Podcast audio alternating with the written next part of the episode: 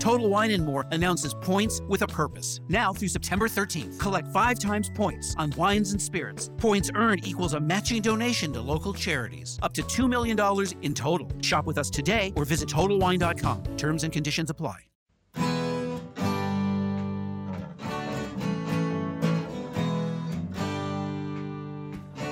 Bem-vindo a mais um podcast do Senhor Tanquinho. Eu sou o Guilherme. E eu sou o Rony. E aqui a nossa missão é deixar você no controle do seu corpo.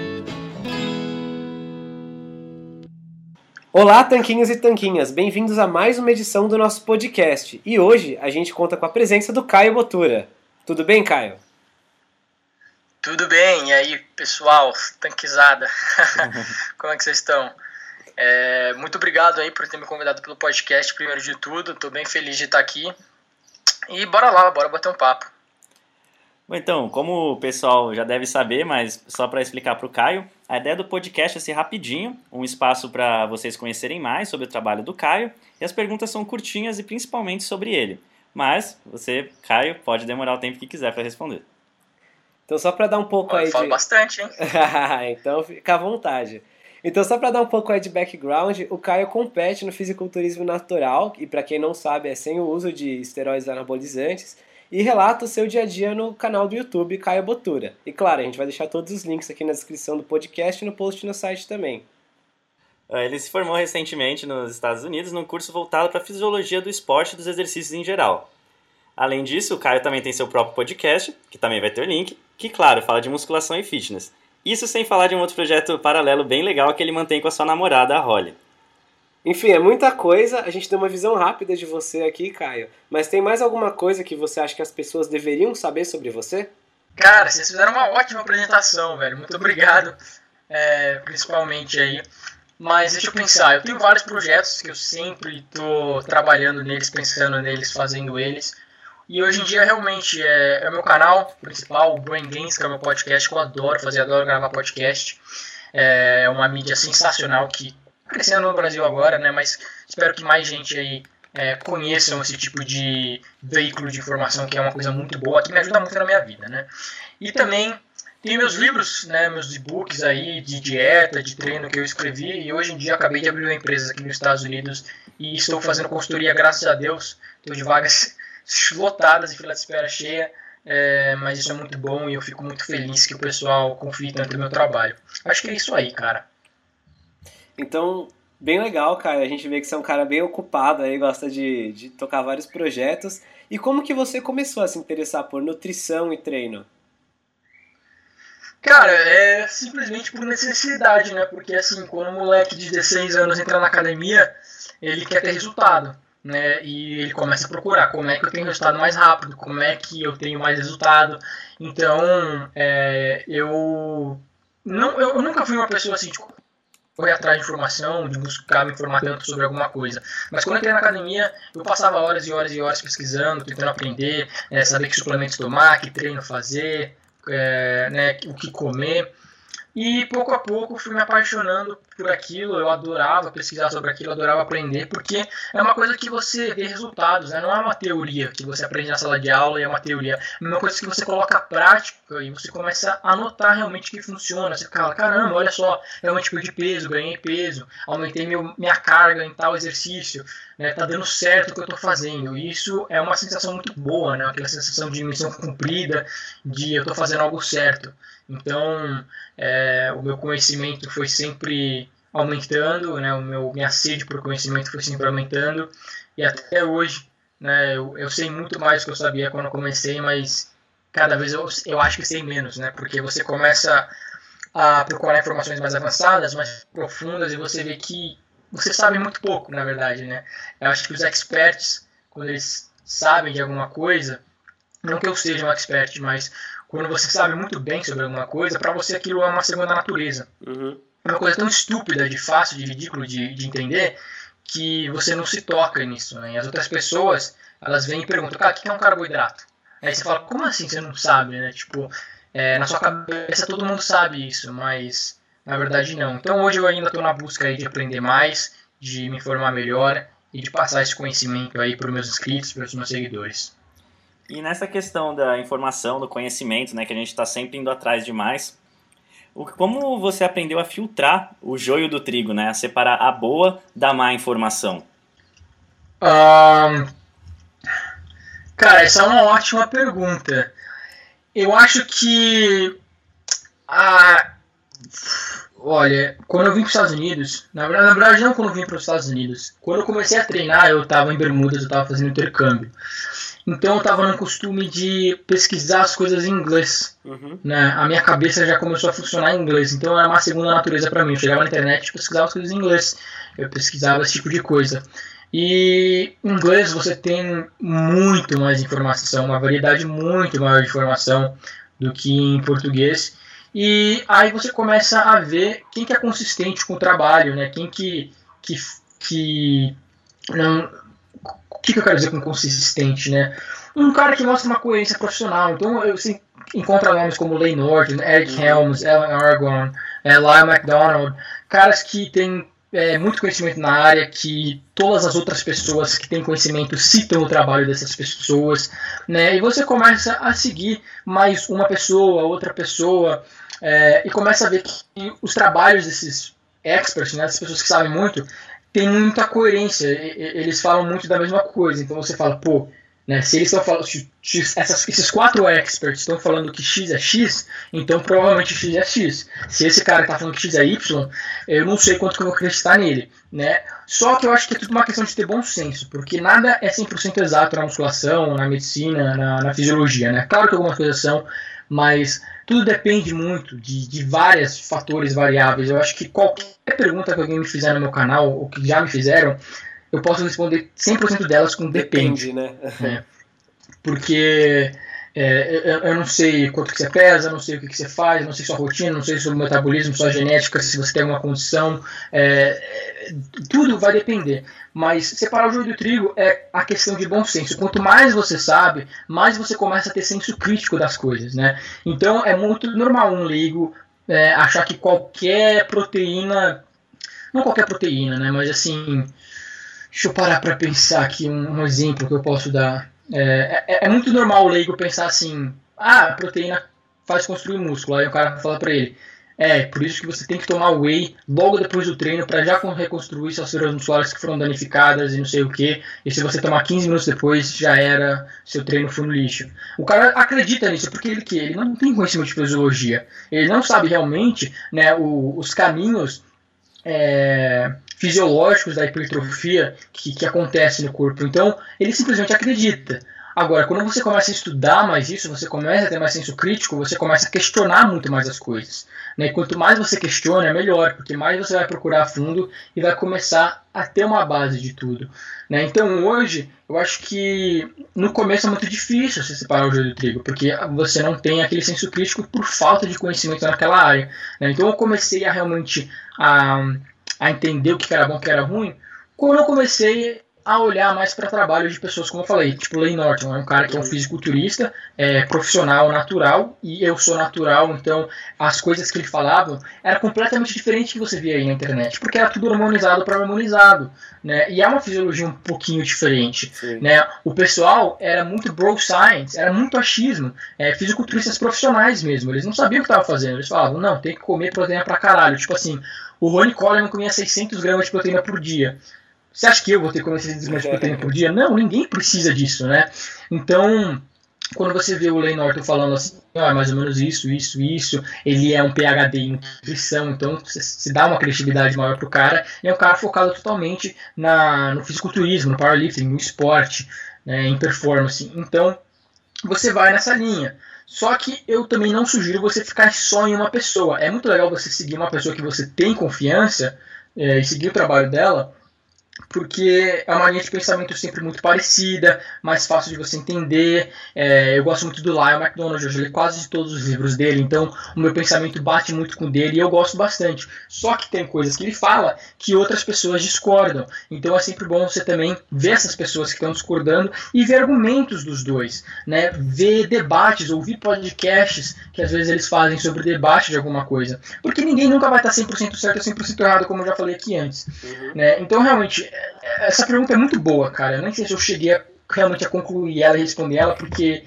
é, é, é, é boa e é difícil a gente separar o joio do trigo. Então, o que eu dou de conselho pro pessoal é você simplesmente fazer o teste, teste em você, né? Por quê? Porque tudo depende. Então, se alguém te falar para fazer certa coisa porque é o jeito que vai dar certo, se você tá em dúvida, testa. Se você sabe que o cara tá falando merda, esquece. Né? Mas se você está em dúvida, testa no seu corpo, vê como é que responde. Por quê? Porque realmente pode funcionar para uma pessoa, pode funcionar para o cara que está falando que, que funciona para ele, mas talvez não funcione para você. E é aí que você começa a aprender, né? É, dá dicas para seus amigos e começa a ver o, como o corpo deles responde. É, eu acho que é tudo questão de erro e teste, né? É, é como eu já falei, erros e acertos e você aprender para ter senso crítico para começar a, conseguir criticar algum tipo de informação errônea, informação sensacionalista. Como né, a gente pode citar aí, alguns documentários de Netflix, como What the Health, é. que todo mundo me vem me perguntar, porra, Caio, como assim, não posso comer carne mais? Eu falei, meu, você tem que ter senso crítico. Você não pode ver qualquer coisa na internet, na televisão e acreditar naquilo. Porque meu pai, ele olha um artigo de Facebook e fala assim: nossa, o homem mais velho do mundo tem 186 anos. Ele acredita, entendeu? e você simplesmente. Se, entendeu? Aí é um senso crítico zero. Né? Então você tem que entender e começar a criticar e avaliar melhor as coisas. Vai atrás. Se alguma coisa te incomoda tanto, né, como aquele documentário, vai atrás dos estudos citados no documentário e lê eles inteiro faz a sua crítica. Será que esse estudo foi bem feito? Quem que patrocinou esse estudo? Né? Esse tipo de coisa. Falei demais pra caramba aí, então vamos continuar. É uma pergunta super boa e só fazendo um paralelo, para mim também a mudança foi curiosamente quando eu estava morando na Holanda e comecei a pesquisar as coisas em inglês e comecei a ler em inglês, inclusive conheci muitos desses autores que você citou agora, como Lyle MacDonald, Alan Aragon, Eric Helms, e é muito curioso como que teve que ter, né, no seu caso e no nosso aqui, esse shift do essa mudança do idioma para poder achar uma informação um pouco mais já pré-filtrada, né? Além disso, isso. Além disso, também é, é, bem bacana observar que o trabalho desses autores, eles percebem clara, você consegue perceber claramente lendo os livros deles assim, o que que é embasado assim, o que que tem referências bibliográficas aceitáveis, o que, que tem referências científicas de estudos e quando eles têm algum palpite que foi por anos e anos de prática, mas que não está estudado ainda num ensaio clínico randomizado, uma coisa assim, eles têm também a humildade de falar: Isso aqui é o que eu olho na minha experiência com os meus clientes. Então, acho que esse tipo de idoneidade, assim, esse tipo de honestidade que eles têm para separar as informações também é muito legal. É uma coisa que eu observo nos, nesses grandes caras aí, que todos eles têm essa clareza do que, que é deles e o que, que é. Não, isso aqui eu estudei isso, isso e isso. Então, irmão, é, você falou tudo agora. Eu acho que nunca siga ninguém que só vê as coisas 880, né? Nunca, nunca dê muito ouvidos quando você começa a ver uma pessoa que trata algum tipo de dieta, algum tipo de coisa de forma messiânica.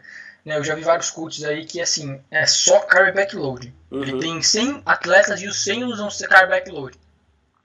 E, tipo, cara, é complicado se trabalhar com uma pessoa dessas, porque ele não vai querer ver o seu lado, ele não quer saber de outro tipo de dieta, ele acha que só aquilo funciona. E agora, funciona? Funciona, sim funciona, mas isso quer dizer que é superior a todos os outros tipos de dieta para todas as pessoas? Eu não acredito que seja, entendeu? Então, é, esse tipo de pessoa, como vamos falar do Lyle novamente, uhum. é um uhum. cara que ele fala da dieta flexível, mas ele também fala da dieta cetogênica, né? Mas ele também fala de outras dietas, ele fala, ó, oh, isso funciona assim, mas você tem que pensar nisso, você tem que fazer isso, você, né? Ou, ou também, ah, isso aqui é um estudo, isso daqui simplesmente é, eu observei nos meus 15 anos de, de estudos em musculação e trabalhando com clientes, né? Eu não tenho nada comprovado, mas sempre funcionou como quando eu apliquei no meu cliente tal, tal, tal. Então você pensa, pô, legal, né? essa é uma informação aqui que talvez não, ainda não seja comprovada cientificamente, mas eu vou testar, porque se ele está falando que ele observou isso de uma forma consistente durante os anos, é capaz de dar muito certo. Então eu acho que isso aí é, é, é o ideal. Pô, legal. E acho que você falou, falou tudo aí, complementou o que a gente estava querendo dizer mesmo chegou nesse ponto que a gente também sempre incentiva aí nossos leitores a, a chegar, que é o da evidência científica, você saber reconhecer o nível de evidência das coisas, né? Desde o, um, uma coisa já ensaiada, estudada, quanto o relato anedótico e todos os graus de separação entre os dois, mas saber o que é cada coisa para você poder pesar e testar em você. Tá bom, a gente também falou bastante disso. E próxima pergunta.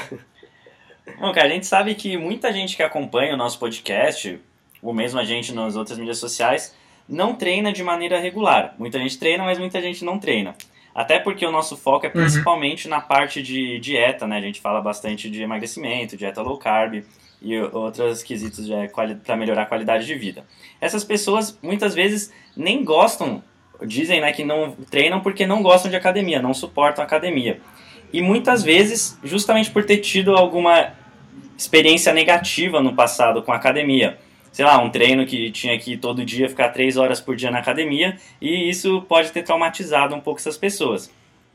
Como você acha, assim, uh, pela sua experiência, que seria um bom, uma boa maneira das pessoas criarem esse hábito de ir na academia ou de criarem assim, uma rotina de treino e Bom, é, na sequência a pergunta seria como montar um bom treino para iniciantes. Um treino que seja desafiador, porém que não seja chato, por exemplo.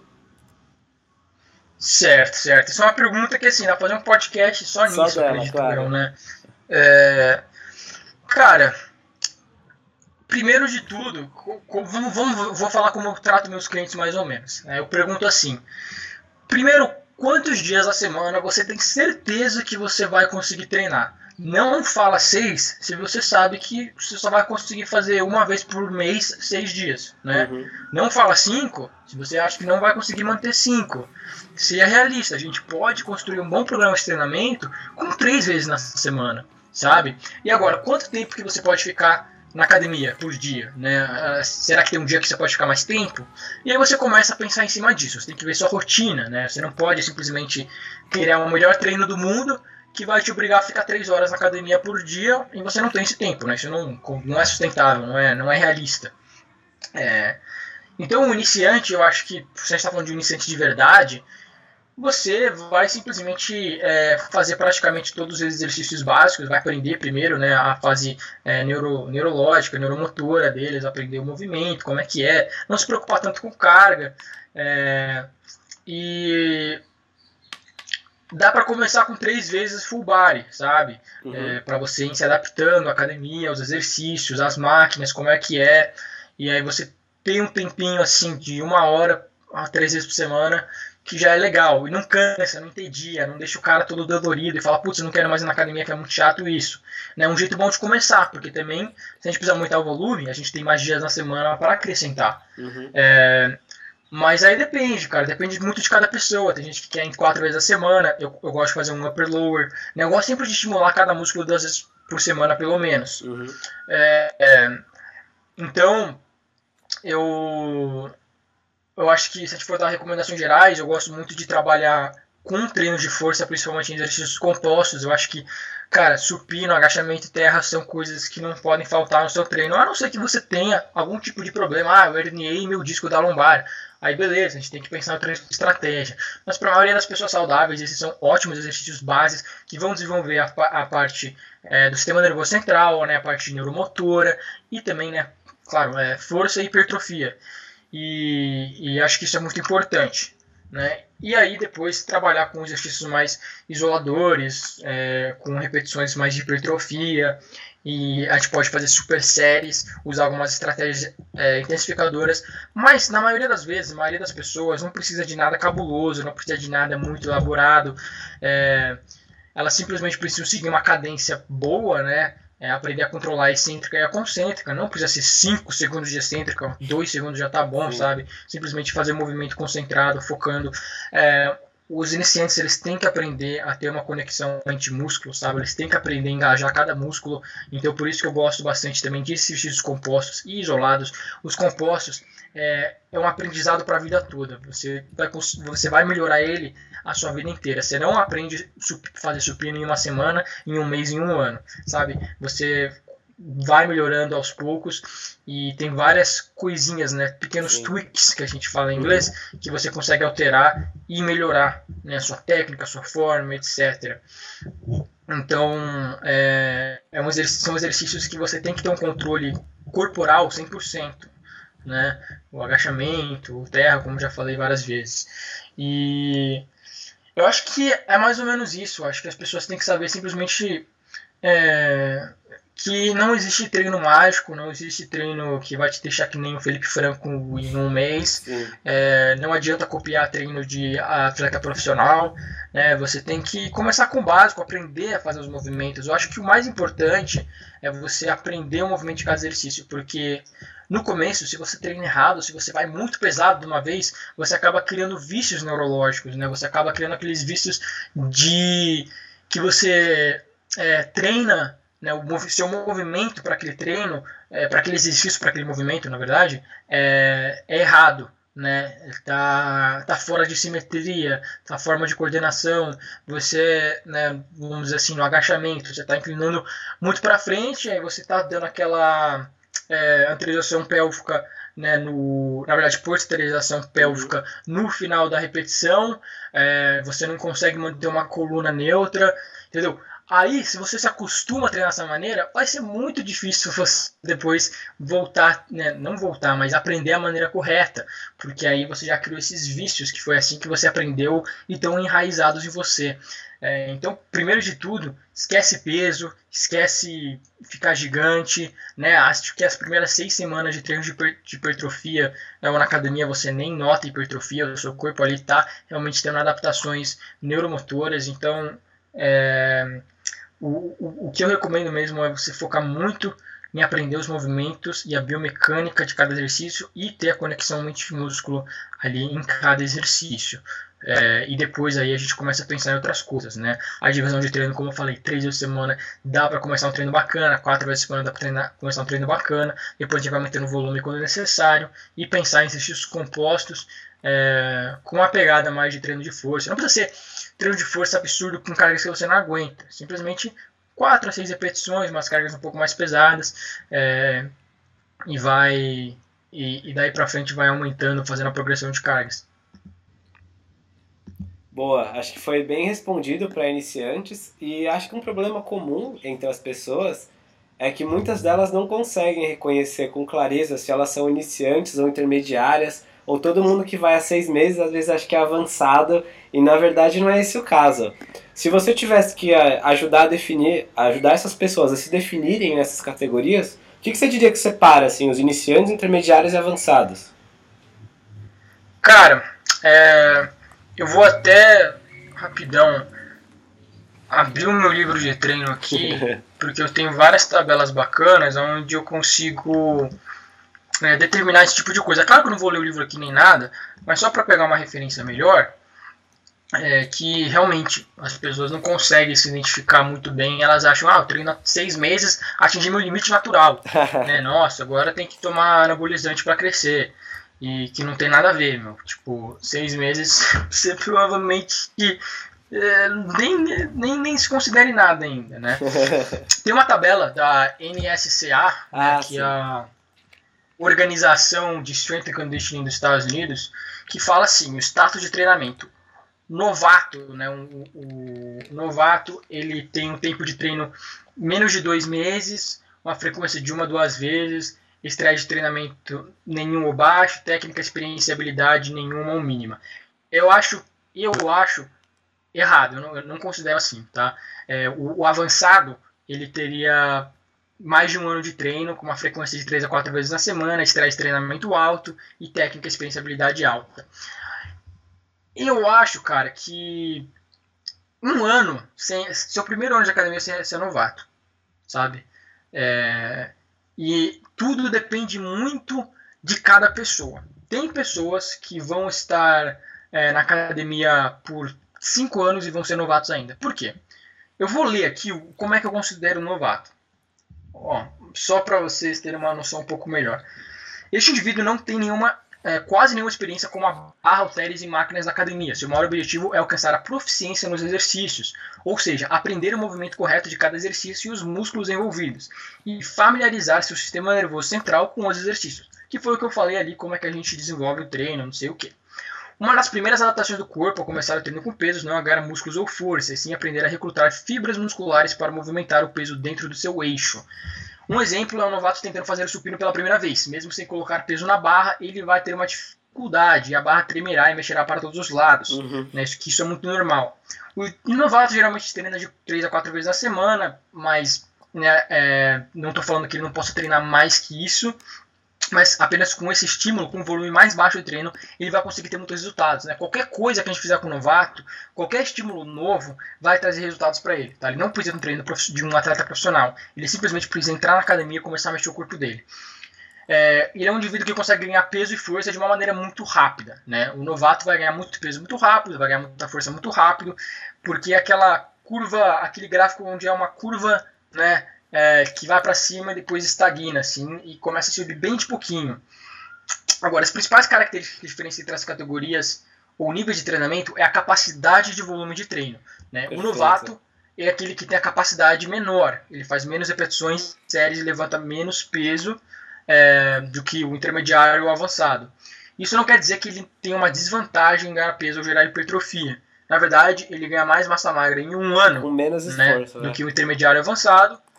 Uhum. Mas isso acontece com qualquer estímulo novo, hipertrofia e não sei o que. Sim. Agora, é, a gente também de- depende muito do indivíduo, né? Tem indivíduo que, vamos dizer, ele treina há um ano e as cargas dele de agachamento é parecido com de um atleta quase profissional aí de powerlifting. Uhum. Isso não quer dizer que ele seja avançado. Por quê? Porque de acordo com o seu potencial genético, ele ainda é iniciante. O que, que isso quer dizer? Isso quer dizer que o cara chegou num nível comparado ao resto dos humanos da Terra muito alto. né? Ele, ele é muito melhor que a maioria das pessoas. Só que comparado ao seu potencial genético, aonde ele pode chegar, ele ainda está longe de chegar onde ele pode chegar. Entendeu? Sim. Ele ainda é um cara, um freak. Tipo, um Uhum. gene- é um cara é, com genética abençoada. Então, o desenvolvimento dele em um ano é muito maior que a de outras pessoas, mas né, é, o um ano dele não é nada comparado ao que ele vai ser em 10 anos. Né? Perfeito, Caio. Que você falou uma... esse ponto. que É, eu posso até te dar exemplos. Uhum. Desculpa, ah, desculpa interromper, só vou finalizar Uhum. o pensamento agora, mas eu posso te dar exemplos. Existem pessoas, é, atletas aí que a gente ouve nome, que são profissionais hoje em dia, mas que o cara, o Ben Pakuski, acho. Não sei se Uhum. o pessoal vai conhecer, mas é um atleta IFBB profissional. Primeira vez que ele foi fazer agachamento, ele já fez com 150 quilos. Primeira vez que o cara fez agachamento na vida dele. Entendeu? Sim. Então o que? Isso não quer dizer que ele é avançado. O cara treinou uma vez na vida, ele não é avançado, né? Mas ele é um cara que tem um potencial genético muito maior. Sim, perfeito. Acho que nesse contexto você mandou muito bem de explicar, assim, desmistificar é, esse valor associado com de avançado iniciante com relação à força ou força relativa, o que muita gente por aí tem essa, essa concepção errada, né? Acho que o jeito que você mencionou de comparar a pessoa com o potencial dela e a própria a própria necessidade dela de estímulo novo ou de volume, intensidade, enfim, de manipular essas variáveis com mais cuidado para classificar ela é uma, na nossa opinião também é uma, é uma classificação superior. Então, Caio, a gente mencionou aí dos treinos, a gente mencionou como as pessoas poderiam montar um treino e a gente sabe que você tem um livro completo ajudando as pessoas a montar o treino delas e explicando algumas coisas básicas e até mais avançadas sobre treinamento. Só que quando a gente indicou para algumas pessoas que, que conhecessem o seu livro, porque a gente gostou dele bastante, muita gente respondeu com a seguinte pergunta: Mas eu vou montar meu treino? Será que eu tenho capacidade para isso? Então a pergunta que a gente queria saber era a seguinte: Você acha que a maioria das pessoas deveria ser capaz de montar o próprio treino, deveria ter esse conhecimento? Ou é melhor terceirizar? E, aprofundando essa pergunta, que tipos de pessoas ou em quais situações mais se beneficiariam de contratar um coach ou personal? Então, deixa eu pensar aqui. O... Cara, sim, todo mundo deveria pelo menos saber regular o seu treinamento, autorregular seu treinamento. Eu acho que montar o treino é, é assim, todo mundo que está na academia e busca mesmo ter o melhor rendimento possível, eles vão se beneficiar mais tendo um cara que tem um, um pouco mais de experiência, mais anos de bagagem ali de experiência, que estudou um pouco mais sobre isso para auxiliar elas, né? É, pessoas que querem simplesmente ter um bom resultado e, e, e que talvez querem aprender mais, né? Eu acho que meu livro simplesmente é muito bom para esse tipo de pessoa. Na verdade, meu livro eu não, não escrevi ele para atletas, não escrevi ele só para iniciantes, eu escrevi ele para todo mundo, né? Simplesmente é um livro que é para todo mundo e acho que todo mundo vai conseguir tirar um pouquinho dele, tá? É, a pessoa que eu acho que um coach ele é ideal para a pessoa que não tem tempo dela, dela mesma comprar o meu livro e ler, por exemplo, uhum. ou passar algumas horas estudando sobre treinamento, ou a pessoa que realmente não quer, né? Pô, tem um cara por aí que o cara ele tem bastante dinheiro, ele é um cara que é profissionalmente bem sucedido, tem uma é bem sucedido na vida pessoal dele, na vida dele. Só que ele quer mudar de vida. Ele está cansado de talvez ser gordo, está cansado de ser muito magro, ele quer ter um chip bacana, quer ser mais saudável. Só que ele não tem tempo, não, nem saco para ficar pesquisando e aprendendo sobre isso. Então o que, que ele faz? Ele paga um coach para ajudar ele. Uhum. Aí tem a pessoa também que simplesmente procura, procura, procura na internet, mas ela não como a gente falou, não sabe separar muito o joio do trigo, não está entendendo o que é informação boa, o que é ruim, está um pouco perdida, precisa de um auxílio, precisa de alguém para apontar ela na direção certa. Então ela também vai se beneficiar de contratar um coach. Né? E essa pessoa talvez vai se beneficiar com o meu livro, porque, como a gente falou, é você pegar uma pessoa que você acredita no que ela fala e também talvez seguir o método dela. Né? Você vê que dá certo, pô, vou seguir, vou ver como é que é. Por quê? Os meus livros é simplesmente isso. É eu conversando com você, mostrando o meu método de montar um treino. Ó, é assim que eu faço, passo a passo, é, blá blá blá, né? Tipo, ponto 1, 2, 3, e o pessoal vai fazendo. Eu acho que é muito bacana, agrega bastante para muita gente. Muita gente já conseguiu montar o próprio treino com o meu livro. Isso não quer dizer que o cara chegou no ápice, assim, ah, eu sei tudo agora. Não, ele pode agora ler outros autores, incrementar técnicas do treino dele, aumentar algumas coisas, melhorar outras coisas. É, não existe treino perfeito, né? não existe o treino perfeito. Então, todo mundo tiver pelo menos saber, ter uma noção de como é, estruturar o, o, treino e talvez montar aquele esqueleto para talvez um expert avaliar e talvez fazer uma mudança aqui outra ali. E tudo isso vai depender de cada pessoa, da disponibilidade dela de treinar, do treino, do, da, das condições físicas dela, né? Tudo, tudo depende muito também. Acho que, como eu já falei, não, não existe treino perfeito, não existe um treino que vai suprir a necessidade da população inteira. Né? Então, eu acho que terceirizar é algo muito bom para as pessoas que têm aquele orçamento para comprar um, um, serviço de um coach e, e é, como eu falei, pode ser as pessoas que simplesmente querem pagar um cara para fazer tudo para elas, ou pessoas que querem aprender mais. Né? Tem gente que me contrata que o cara quer aprender comigo. Né? Uhum. Então ele vai tirar muito conhecimento de mim e aí vai chegar uma época ali, talvez depois de um mês, talvez depois de dois, talvez depois de um ano, talvez depois de três anos, que vai falar, Caio, muito obrigado, aprendi muito com você e agora eu quero seguir meu caminho sozinho. Acredito que eu consigo já dar conta de, do, das coisas um pouco sozinho, né? É, e tem pessoas que não, tem pessoas que tem que ter aquela outra pessoa apontando ela na direção certa, tirando dúvidas, é, elas não têm tanta confiança no que elas estão fazendo ainda, né? o que é normal. Então, acho que você tem que ver o seu perfil, que tipo de pessoa você é, né? E aí também vai ter o tipo de perfil de coach que vai se encaixar com o tipo de pessoa que você é. Né? Então é mais ou menos isso, cara. Eu acho que acho que eu consegui responder. Conseguiu sim, ficou super bom. E a gente também, o que a gente observa né, nos relatos dos nossos leitores e tal, é que muita gente contrata um personal não, não tanto por ele montar um treino e tal, mas pela pessoa criar o compromisso de ir na academia porque tem alguém esperando ela. Então também tem esse fator de de motivação que muitas pessoas não conseguem criar esse hábito direito e contrata alguém para meio que obrigar ela aí para pelo menos estabelecer nesse período mais inicial de estabelecer um novo hábito, ela ter esse incentivo a mais. Bom, mudando agora um pouco de foco, a gente sabe que os resultados são dependentes bastante do treino, mas também da alimentação, né? Então a gente sabe que você é um defensor da dieta flexível, até como maneira da, de, das pessoas terem uma adesão a longo prazo né, nesse estilo alimentar. Você podia contar para a gente um pouquinho mais sobre a dieta flexível, como ela funciona? Claro, claro.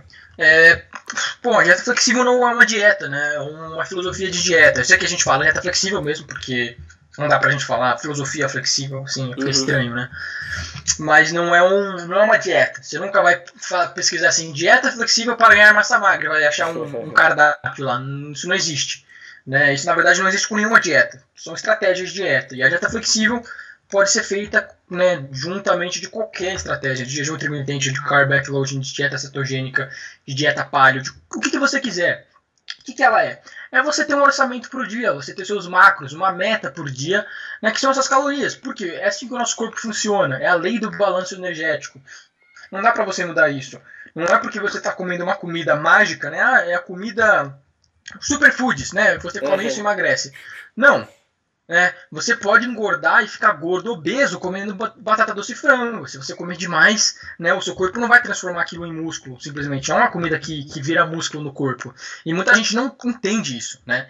É, você vai ganhar peso comendo mais calorias que você gasta e você vai perder peso comendo menos calorias que você gasta. Claro que aí tem muito mais fisiologia para se falar, mas resumindo, de uma forma básica, assim, é, é assim que funciona a lei do balanço energético e é assim que a gente trata a dieta flexível, né?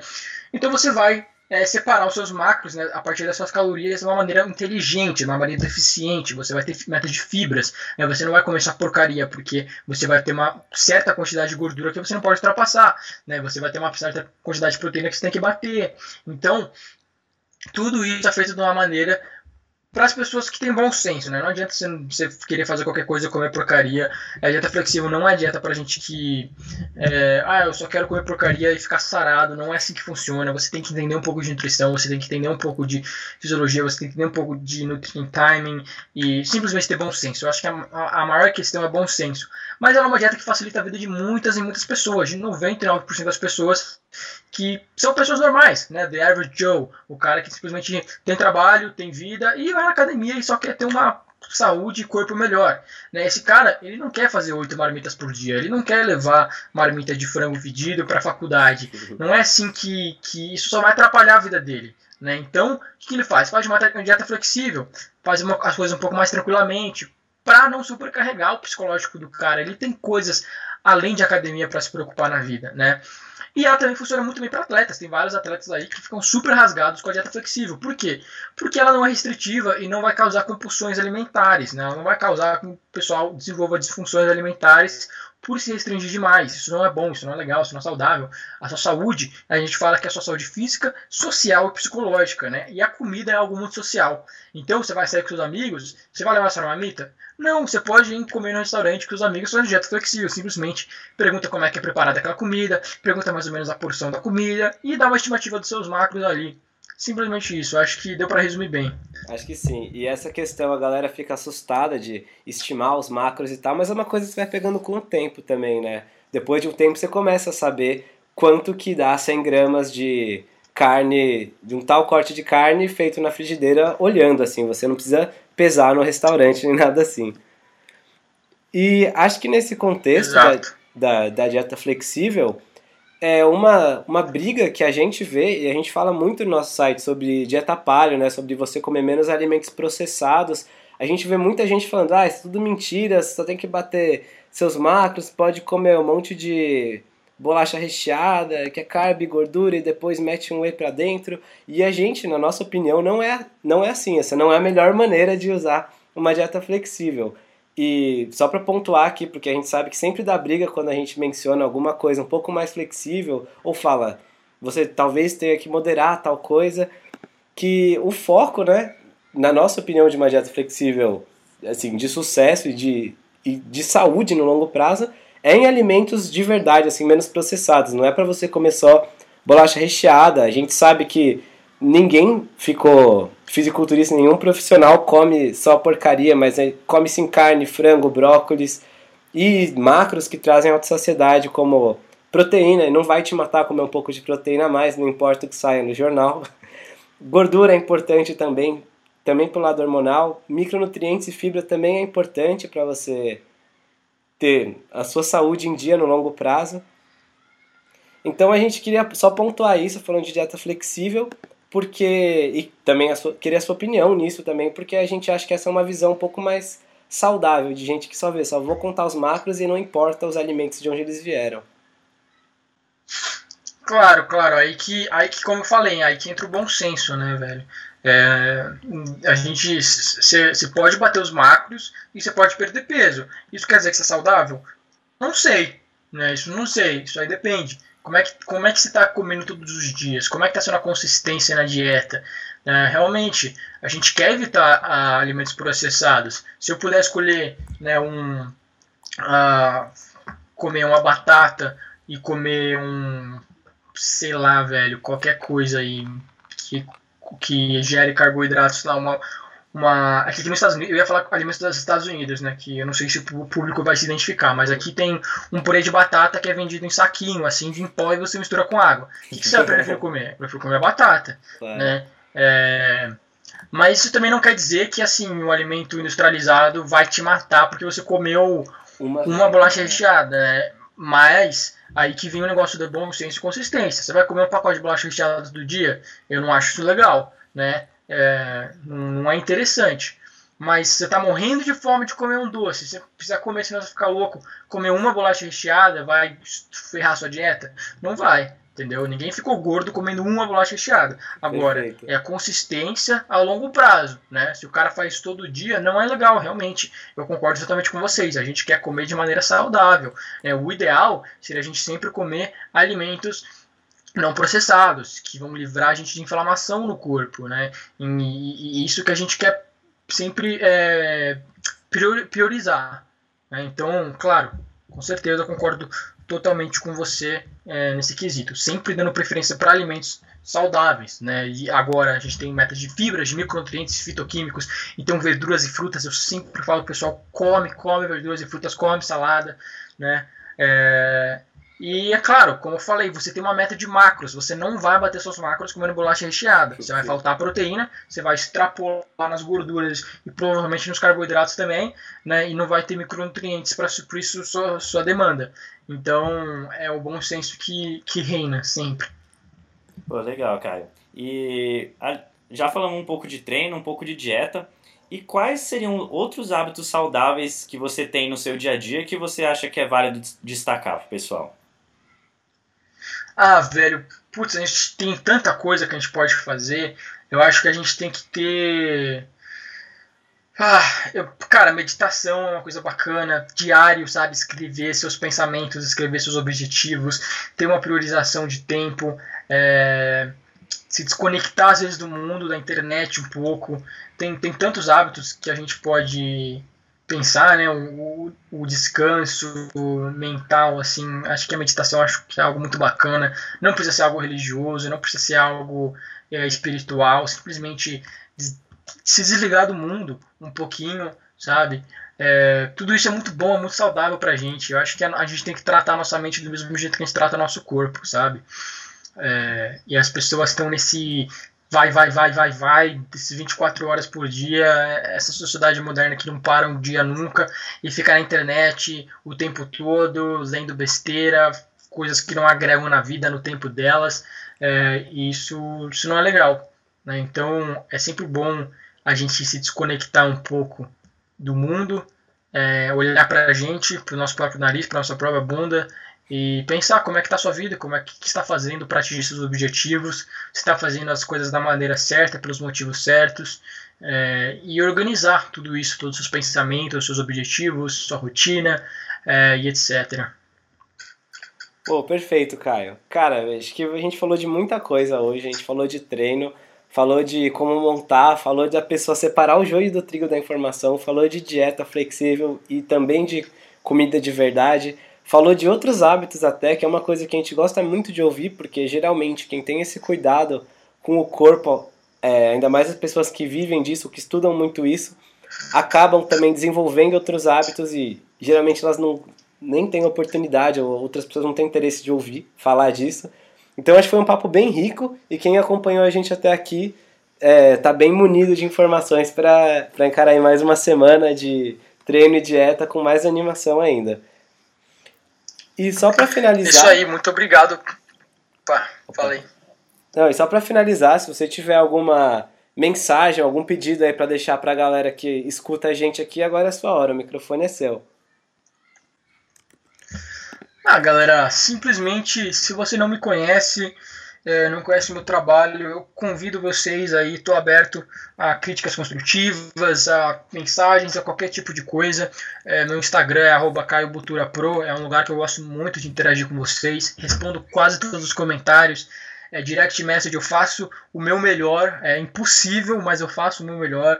É, gosto muito de interagir sempre com meus seguidores, com o pessoal que me apoia, que me colocou aqui onde, hoje onde eu tô. Né? Então, é, YouTube, pô, Brain Games, que é o meu podcast, dá, um, dá, um, dá uma conferida, que eu tenho certeza que vocês vão gostar bastante. Queria agradecer muito vocês por terem me convidado aqui pelo podcast.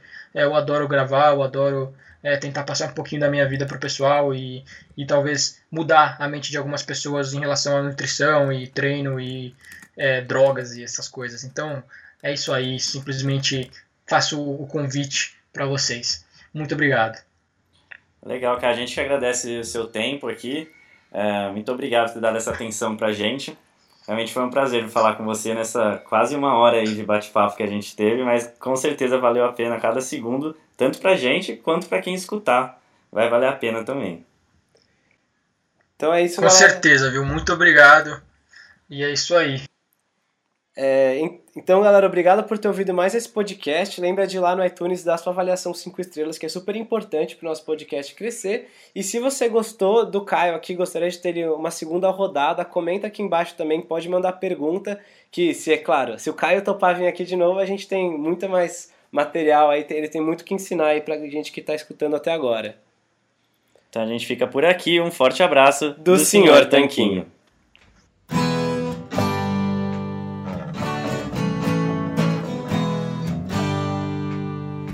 Você acabou de ouvir mais um episódio do podcast do Senhor Tanquinho. Não deixe de se inscrever para não perder nenhum episódio com os maiores especialistas para a sua saúde. Total Wine and More announces points with a purpose. Now through September 13th, collect five times points on wines and spirits. Points earned equals a matching donation to local charities, up to $2 million in total. Shop with us today or visit TotalWine.com. Terms and conditions apply. I'm enrolling in Medicare soon, and it had me a little confused. Then I found myhealthpolicy.com. With myhealthpolicy.com, I could go online and compare Medicare Advantage plans from some top rated national insurers, including $0 monthly premium plans. I could learn about plans in my area and talk with a licensed insurance agent if needed. MyHealthPolicy.com has made doing my research a whole lot easier. My choice, my Medicare, myhealthpolicy.com.